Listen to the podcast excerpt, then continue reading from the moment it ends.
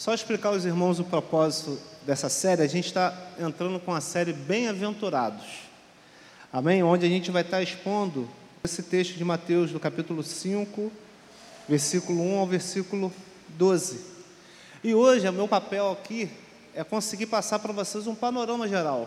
Porque quando a gente começa a estudar esse texto, a gente vê quanta riqueza tem nele, quanta coisa envolvida tem nele. Então, eu hoje eu vou estar passando um panorama é, religioso da época, para quem Jesus estava falando. Vou passar uma abordagem geral sobre o texto e não vou entrar especificamente no conteúdo desse texto, só para preparar o caminho para que a sequência, sabe, que você não pode perder o dia seguinte, é mais ou menos isso. Vocês não vão poder perder a ministração seguinte. Vocês vão entender que existe uma sequência lógica, essa ordem não é simplesmente em vão e que é preciso prestar atenção em cada atribuição que o texto traz em cada característica que o texto traz, porque isso vai trazer vida aos nossos corações. Amém? Então, você que está aqui, você não pode perder a ministração seguinte. E a gente vai correr todo mês de setembro e acreditem, abreviando muito, abreviando muito, deixando de fora muito conteúdo bom para conseguir pregar esse texto das bem-aventuranças no mês de setembro. Todo culto, todo domingo e quarta-feira estaremos dando sequência nas ministrações. Vai ser praticamente uma ministração para cada característica. E vocês vão ver que ainda vai ficar aquela coisa assim: caramba, tem mais a aprender, esse texto tem mais a nos falar, mas a gente não vai conseguir ter tempo de abordar tudo isso. Amém? Então eu hoje eu vou estar fazendo essa abordagem geral para vocês entenderem o contexto geral, ter uma visão geral do texto, para que isso desperte algo no coração de vocês. Amém?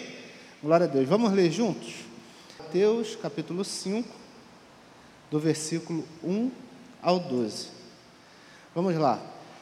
Vendo as multidões, Jesus subiu ao monte e se assentou. Seus discípulos aproximaram-se dele e ele começou a ensiná-los, dizendo: Bem-aventurados os pobres em espírito, pois deles é o reino dos céus. Bem-aventurados os que choram, pois serão consolados. Bem-aventurados os humildes, pois eles receberão a terra por herança. Bem-aventurados os que têm fome e sede de justiça, pois serão satisfeitos. Bem-aventurados os misericordiosos, pois obterão misericórdia. Bem-aventurados os puros de coração, pois verão a Deus.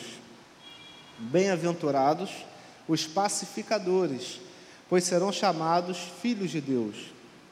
Bem-aventurados os perseguidos por causa da justiça, pois deles é o reino dos céus. Versículo 11. Bem-aventurados serão vocês quando por minha causa os insultarem, os perseguirem e levantarem todo tipo de calúnia contra vocês. Alegrem-se e regozijem-se, porque grande é a sua recompensa nos céus pois da mesma forma perseguiram os profetas que viveram antes de vocês. Senhor, lida a sua palavra, lhe pedimos mais uma vez que o Senhor venha falar aos nossos corações, venha produzir vida por intermédio da sua palavra, Pai, com poder, glória e graça sobre nós. Ao que lhe pedimos, amém. Amém? É, quando a gente, esses dias eu estava refletindo sobre o, um texto de João, capítulo 14, é, e a gente vê que nesse texto, do capítulo 14 do livro de João, existem muitas promessas importantes para a vida dos seguidores de Cristo.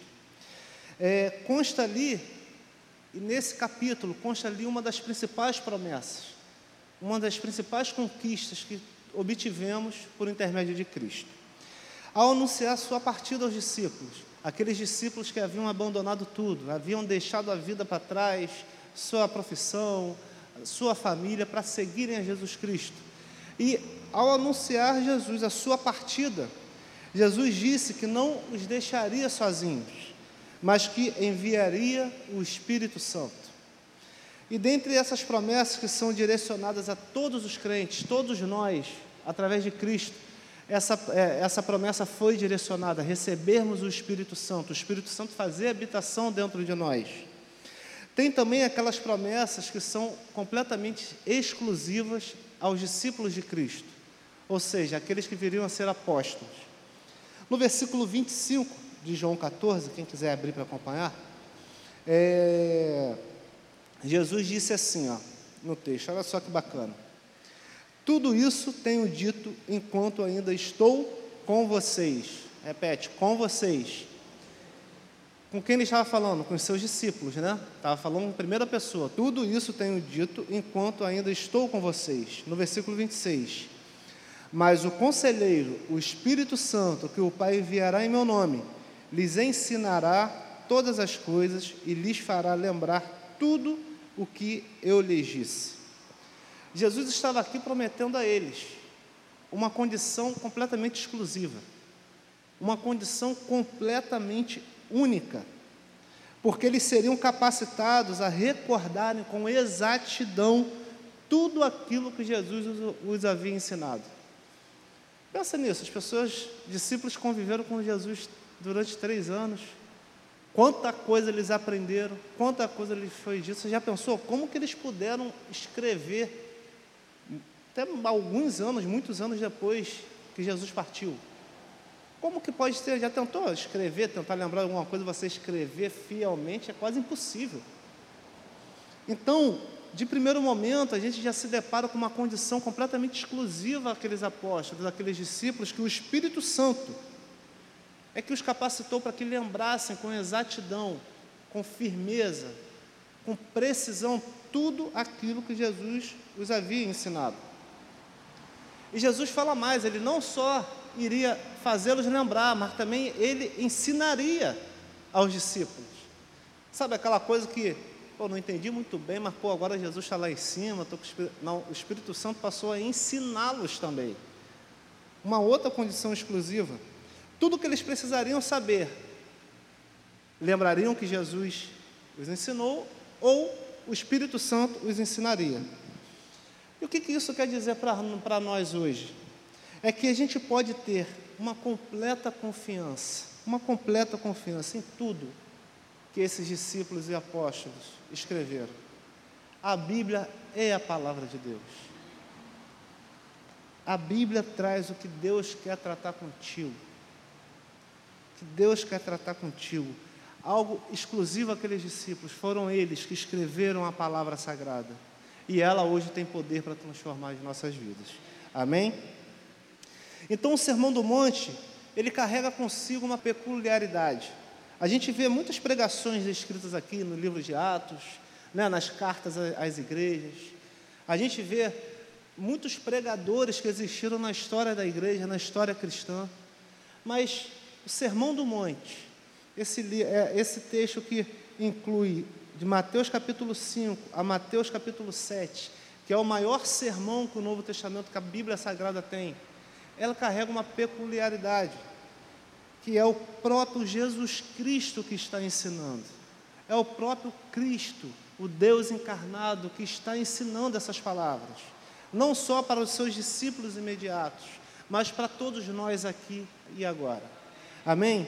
Então, aquele que capacitou os apóstolos a escreverem com exatidão, aquele que escolheu entre as multidões no decorrer do Antigo Testamento, que entre a multidão separou líderes, sacerdotes, reis e profetas.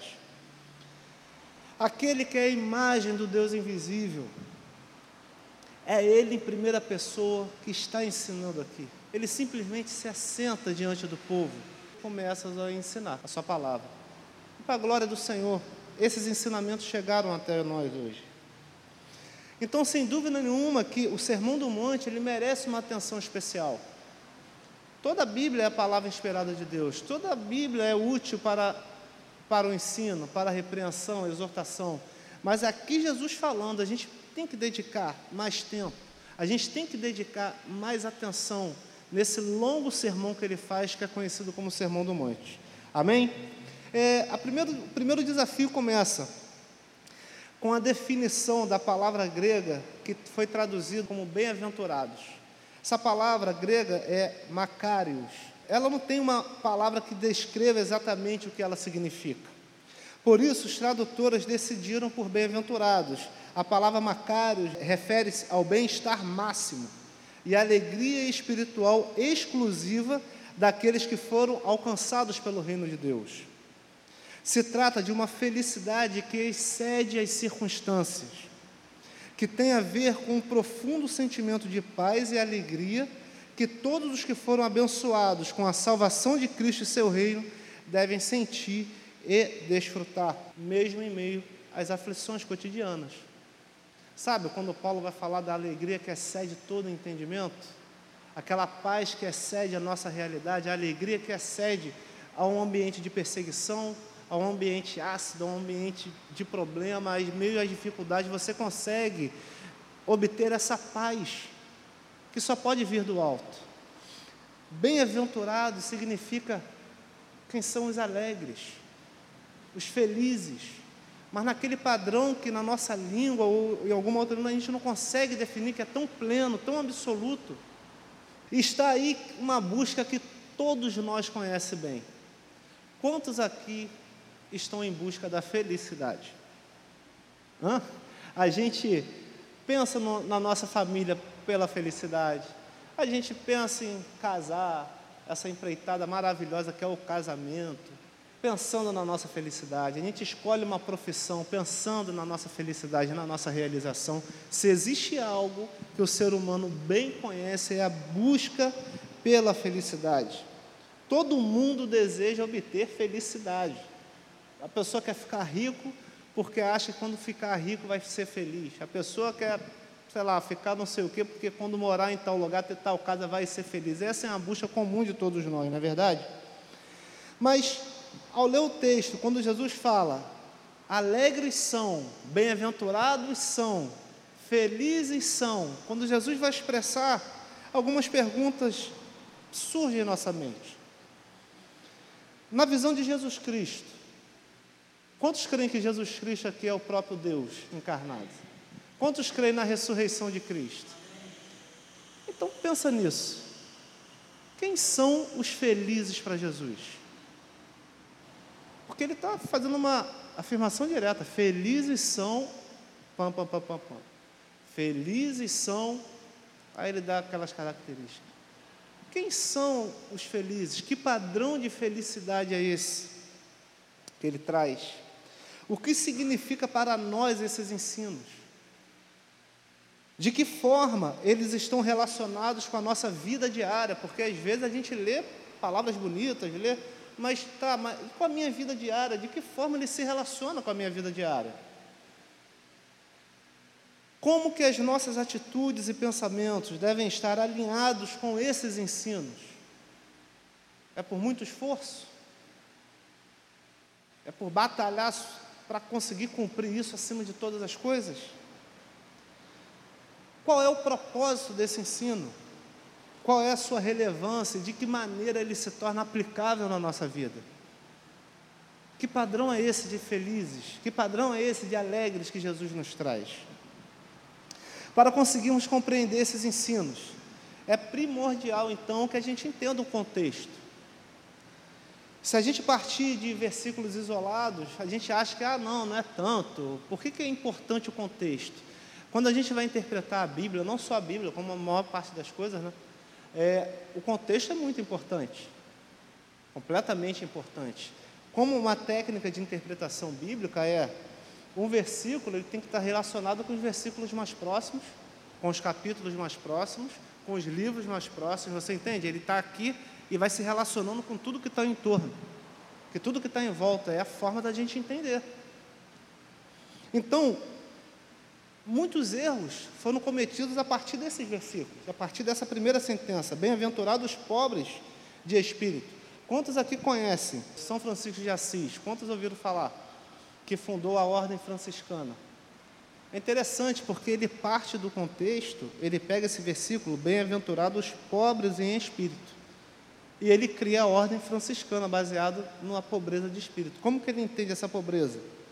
Ele interpreta essa passagem passando a entender que o pobre de espírito se tratava também da pobreza física. E olha para onde ele chega com isso. Então, com a, com a abstenção de conforto, luxo, bens materiais, ele acredita que ao fazer isso ele estava ingressando no reino dos céus. Essa era uma maneira de ser aceito pelo reino de Deus, ser pobre e miserável de propósito, abdicar de todo e qualquer conforto, porque ele olhou aqui, bem-aventurados os pobres em espírito. Era uma forma de ganhar o reino dos céus, de poder entrar por, por, por, por qualidades próprias no reino dos céus. Era uma forma de demonstrar uma piedade, uma santidade. Olha como ele não se apega a bens materiais, não se apega a nada nesse mundo. Essa pessoa é muito santa, essa pessoa é muito digna. E a partir desse entendimento surge a ordem franciscana, que é um grande equívoco. Bem-aventurados os pobres em espírito, pois deles é o reino dos céus. A história da Igreja Católica também ela remete a muitos fatos como esse. A Igreja Católica foi uma grande defensora da pobreza. Ela incitava as pessoas à pobreza, elas incitavam, é, tem muito, muitos documentos, a história prova que elas incitavam as pessoas a doarem tudo à igreja e se tornarem pobres. Esse versículo inspirou monges a cometer atitudes até absurdas. Tiveram pessoas na história da igreja que faziam votos, por exemplo, de nunca mais olhar para uma outra, um outro rosto humano. A pessoa voluntariamente se entregava a calabouços para ficar de joelho, orando, se martirizando, só comia o mínimo necessário porque ele entendia que essa era a ordem desse texto. Ganhar o céu à força, ganhar o céu por merecimento, lidar com o pecado de forma carnal, Olha só o problema da má interpretação. Toda má interpretação, toda heresia que a gente chama, ela tem um fundo de verdade, ela parte da verdade. E tem os desvios. Então é muito perigoso a gente simplesmente olhar superficialmente. Então, para entendermos esse texto, o contexto é muito importante, o ambiente religioso é muito importante. Para quem Cristo estava pregando imediatamente? Quem eram as pessoas, os grupos que ele estava se referindo? E como que essa mensagem chega a nós até hoje? Isso é fundamental. É, no livro que a gente está baseando essa série de mensagens, é o livro O Estudo do Sermão do Monte, do Martin Lloyd Jones. Ele escreveu esse livro, é formidável, quem quiser, recomendação e tal, vale muito a pena. Ele escreve assim, ó, leia as bem-aventuranças e descobrirá a descrição de como todo crente deveria ser. Ali não temos tão somente a descrição de algum crente excepcionalmente virtuoso. Nosso Senhor não disse que estava prestes a descrever certos personagens notáveis que poderiam existir nesse mundo. Antes disso, é uma descrição de todo e qualquer seguidor de Cristo. Aqui, de primeiro momento, ele está evitando um outro erro que existiu na história da igreja que vai dizer que existe a classe sacerdotal, né, os crentes mais dotados de santidade. ele sim é a minha é a referência, ele tem um nível de santidade maior. E tem os crentes leigos. O mundo antes era dividido, a igreja era dividida em duas classes de cristãos. Então tinha aquela classe né, superior e a classe simpatizante. Você é crente? Sou simpatizante ama Cristo. Cansamos de ouvir, ama Jesus Cristo, mas não suporta a igreja. Igreja não, Cristo sim. A gente cansa de ouvir essas coisas. O, os cristãos, então era dividido entre os cristãos excepcionais e os cristãos comuns. Então, mas não foi isso que Cristo é, teve a intenção. Jesus Cristo nunca ensinou que existiria crentes que dariam mais testemunhos que os outros, que seriam mais coerentes com a palavra ou com o poder de Deus com os outros. E ele vai defender que o Sermão do Monte é uma descrição da nossa característica, todos em comum, todos nós. Amém? Então, aí ele vai falar assim, ó. As bem-aventuranças descreve o que todo crente deve ser, sendo uma descrição do caráter do crente e não um código de ética ou de moral.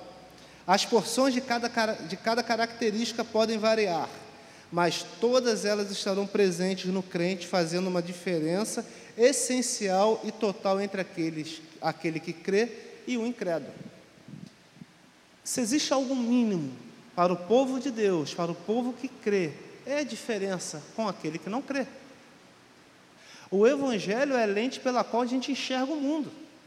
Através da cruz de Cristo, Tudo mudou na nossa vida, todos os nossos princípios, todas as nossas motivações são diferentes. Então, o cristão ele não pode simplesmente estar conformado e alinhado com uma pessoa que é completamente incrédula. Não se trata aqui, o Braulio explicou bem, de questões naturais. As bem-aventuranças não tratam de características comuns a todos nós, mas é pura graça e poder de Deus. Isso são, são características que o Senhor vai implantando na sua personalidade no seu caráter. É obra de Deus, é obra dos céus. Não é por força, não é por coisa, qualquer coisa humana. É uma obra tão profunda e grande que só pode ser justificada pela ação sobrenatural de Deus. Amém? Aí você pode perguntar, tá bom, Ricardo, muito bonito, filosófico, ou ação sobrenatural de Deus, mas como que isso acontece? É fundamental que se entenda que, apesar de termos o compromisso de buscar cada uma dessas características, é o nosso compromisso buscar essas características. A gente tem que se esforçar sim para buscar essas características. Nenhuma delas se, refere, se refere ao que eu acabei de falar, a tendências naturais. Nenhuma delas vão nascer com a gente. Esse padrão de humildade, esse padrão de pobreza de espírito, esse padrão dos que choram, dos que precisam ser consolados, é um padrão que o mundo desconhece. O nosso panorama, a nossa forma de enxergar é completamente diferente da forma que o mundo vai enxergar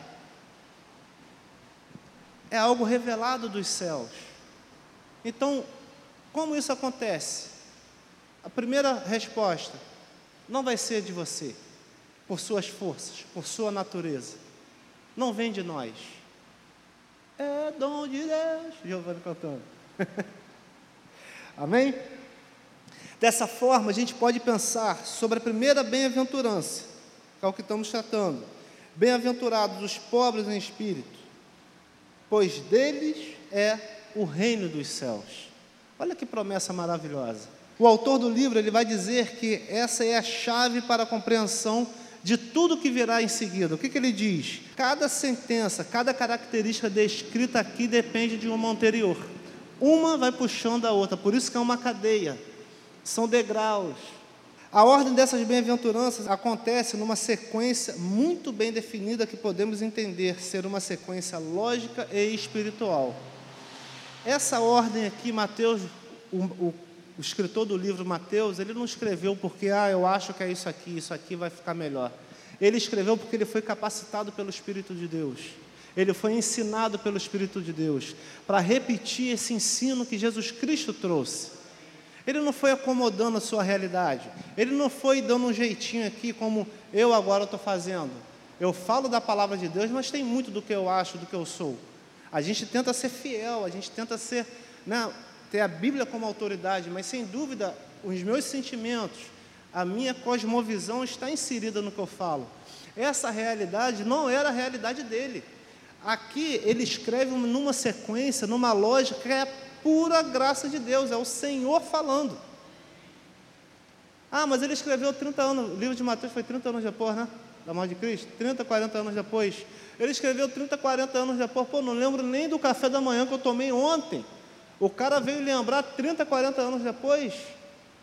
É que para que mais uma vez fique evidenciado que não é obra humana, é poder de Deus, é capacitação do alto ele foi inspirado para escrever de forma inerrante o que Cristo ensinou.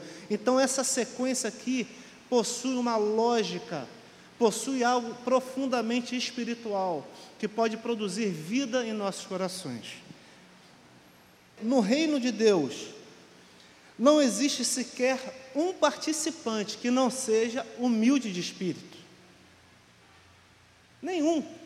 No reino de Deus, não existe uma pessoa que vai ter problema com orgulho, um problema descontrolado com orgulho.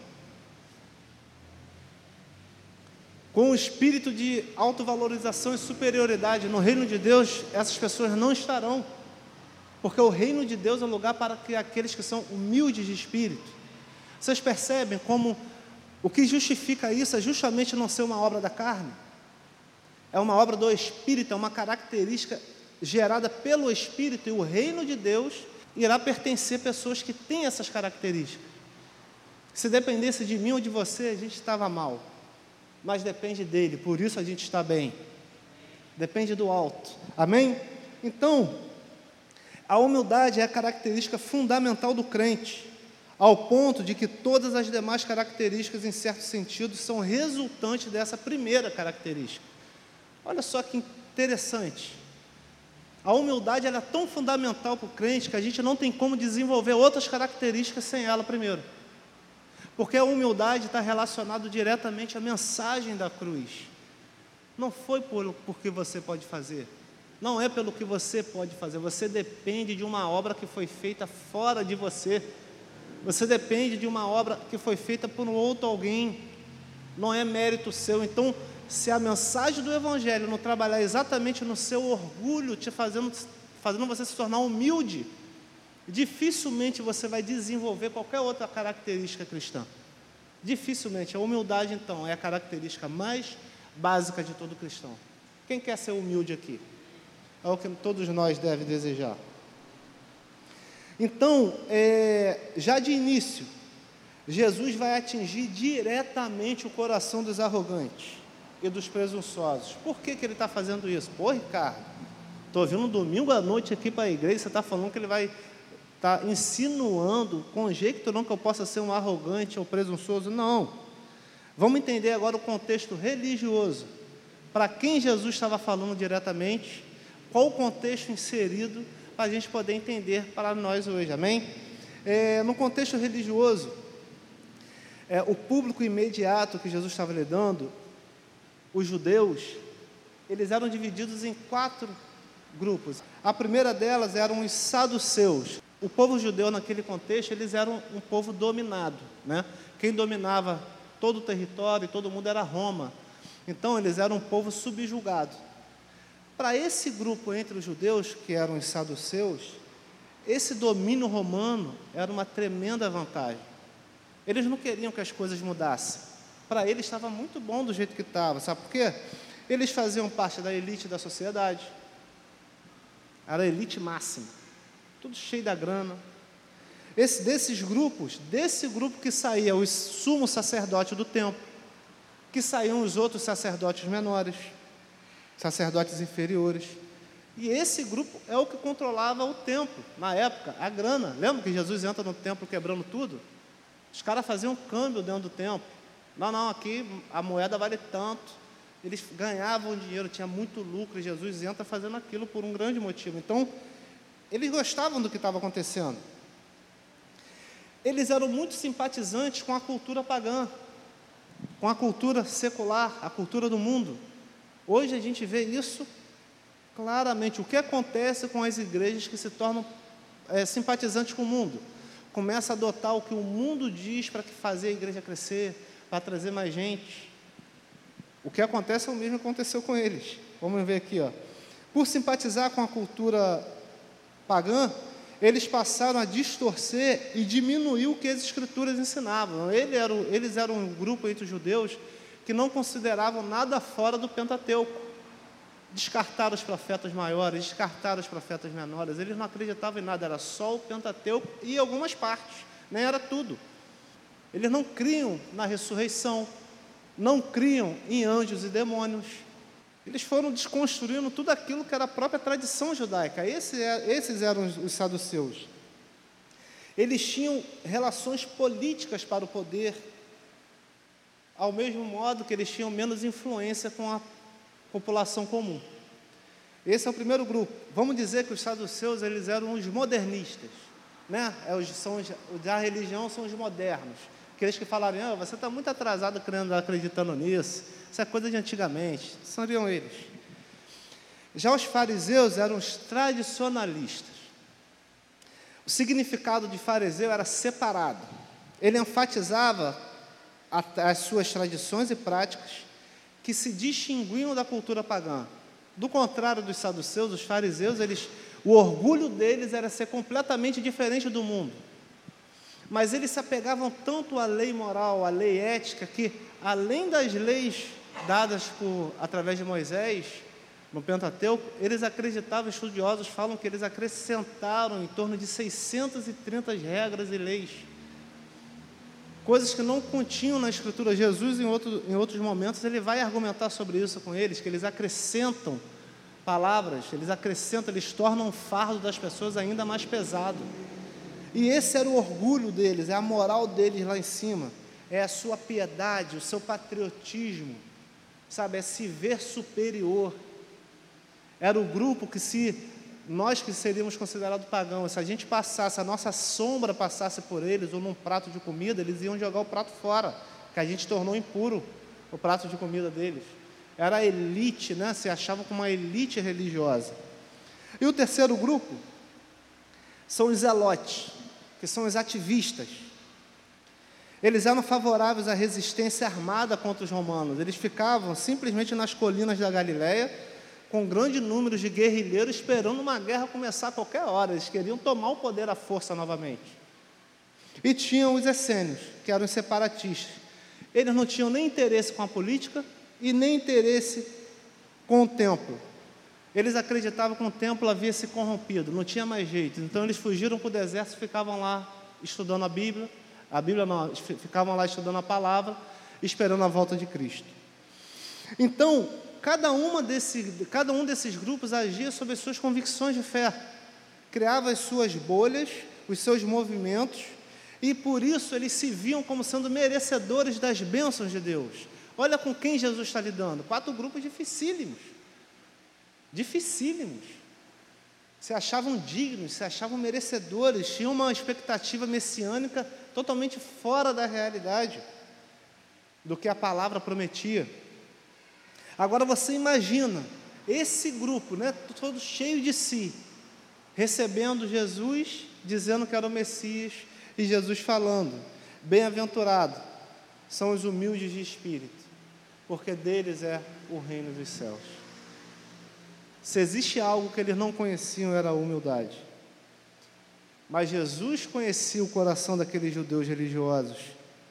E ele deixa claro que um coração soberbo, um coração orgulhoso, por cumprir ordenança, por cumprir preceitos, não poderá entrar no reino dos céus. Ser humilde de espírito não é ser tímido, ou sem poder econômico, né? não ter dinheiro mas aquele que realmente ama a Deus e é seguidor de Cristo é o que reconhece suas limitações e fraquezas, sabendo que sem a graça do Senhor é completamente impossível não apenas entrar no reino de Deus, mas sem a graça do Senhor, sem a misericórdia do Senhor, sem o poder de Deus manifestado, a gente não consegue nem ter uma vida cristã. Nem ter uma vida coerente com o que a gente fala. 100% do que podemos ser após o novo nascimento vem dos céus. Nada veio de nós. É puro dom de Deus. É puro poder de Deus. E a humildade é uma característica fundamental para nós cristãos.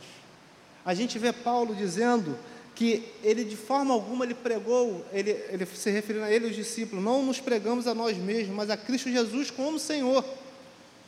Ele vai falar em outro momento à igreja de Coríntios que quando ele foi para lá pregar o Evangelho, quando ele foi para lá proclamar os mistérios de Deus, ele foi em fraqueza, temor e com muito tremor. O que, que ele se referia? Ele era um cara completamente culto e intelectual, mas ele não usou desses artifícios, ele só usou a mensagem da cruz de Cristo, ao ponto de estar diante de um povo que valorizava a cultura, que valorizava o estudo, ridicularizar ele. Oh, é isso que você quer falar? Ele propositalmente ele abre mão do que o mundo considera precioso para pregar, pregar a cruz de Cristo. Isso é humildade. Quem não é humilde jamais pode fazer isso. Então a gente deve entender que a humildade de espírito aponta para uma completa ausência de orgulho pessoal, para uma completa ausência de segurança própria e autodependência é ter consciência de que nada representamos na presença de Deus, é sentir que nada somos, é sentir que nada temos e que quando olhamos para o Senhor, quando pensamos em chegar diante de Deus, precisamos fazer em total submissão, clamando: Senhor, tenha piedade de nós, porque somos pecadores. Porque somos pecadores. Quando ainda existe algum tipo de orgulho em nós, essa ideia é humilhante demais. Pregar a cruz, expor os nossos pecados, é uma coisa totalmente incoerente e superficial. Porque a gente precisa merecer, a gente precisa carregar aquela ideia de que eu consegui. É aquele orgulho que resta em nós, mas quando o Senhor age poderosamente em nossos corações, a gente vê que só temos miséria, que só temos desespero diante de um Deus que é tão santo, que é tão santo e tão santo. A humildade do Espírito precisa ser a nossa característica. A humildade do Espírito precisa ser uma dádiva de Deus para todos nós. Que Ele produza isso em nossos corações. Nós não podemos olhar para nós mesmos para conseguir ser humildes de espírito.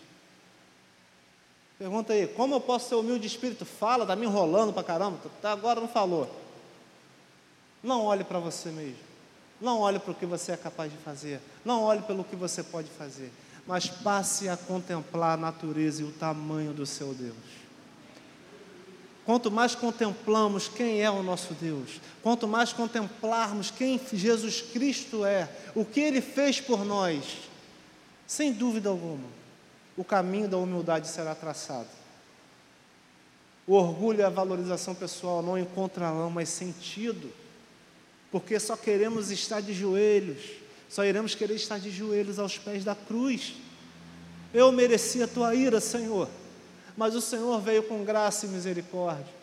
O meu Salvador merecia a honra, merecia ser reconhecido, mas ele foi morto numa cruz. E ele fez isso por cada um de nós fez isso por cada um de nós, indignos pecadores. Jesus Cristo, ele simplesmente ele viu que o ser igual a Deus, ser divino, ser grandioso era algo que ele não precisaria se apegar, ele não devia se apegar a isso, mas ele se esvaziou de si mesmo. Ele se tornou humano, o início da humilhação dele. Ele se tornou maldito porque ele se colocou para ser pendurado no madeiro. Se essa mensagem não produz humildade em cada um de nós, o que poderia produzir? Somos pequenos demais diante de um grandioso Deus. Somos pequenos demais diante de uma palavra tão poderosa e eficaz para a salvação de todo aquele que crê. Ninguém pode entrar no reino dos céus se não nascer de novo. E esse nascimento não vem de nós é pura obra e graça do nosso Senhor. Olha o padrão que o nosso Deus nos traz. Filipenses capítulo 2, do versículo 5 ao 11. Vamos ler juntos. Seja a atitude de vocês a mesma de Cristo Jesus, que, embora sendo Deus, não considerou que o ser igual a Deus era algo a que devia apegar-se, mas esvaziou-se a si mesmo, vindo a ser servo tornando-se semelhante aos homens. E sendo encontrado em forma humana, humilhou-se a si mesmo e foi obediente até a morte e morte de cruz. Por isso Deus o exaltou à mais alta posição e lhe deu o nome que está acima de todo nome, para que ao nome de Jesus se dobre todo o joelho, nos céus, na terra e debaixo da terra. Versículo 11: Vamos ler juntos? E toda língua confesse que Jesus Cristo é o Senhor, para a glória de Deus Pai. Amém? Amém? Vamos orar. Senhor Jesus, muito obrigado por essa palavra. Muito obrigado por Sua palavra sagrada, que é capaz de nos produzir vida. Que obra maravilhosa o Senhor fez por nós. O Senhor morreu em nosso favor. O Senhor ressuscitou em nosso favor. E hoje queremos declarar, ó Pai, confessar, Senhor, que para obter qualquer característica descrita nas bem-aventuranças, somos completamente dependentes de Ti, dependentes da Sua graça, dependentes da Sua misericórdia. Não somos capazes, ó Pai, de atender tamanha expectativa, tamanho padrão, ó Pai. Venha produzir em nós, a Sua igreja, esses frutos, essas características, começando pela humildade. Que sejamos humildes, Senhor, seguindo o exemplo do Senhor nosso Salvador. Que consigamos, ó Pai, enxergar a nossa própria pecaminosidade, as nossas limitações e toda a nossa indignidade diante de tamanha santidade que o Senhor possui, diante de tamanho poder que o Senhor possui. Venha com misericórdia e graça fazer a sua obra de poder e graça. É o que lhe pedimos, em nome de Jesus. Amém.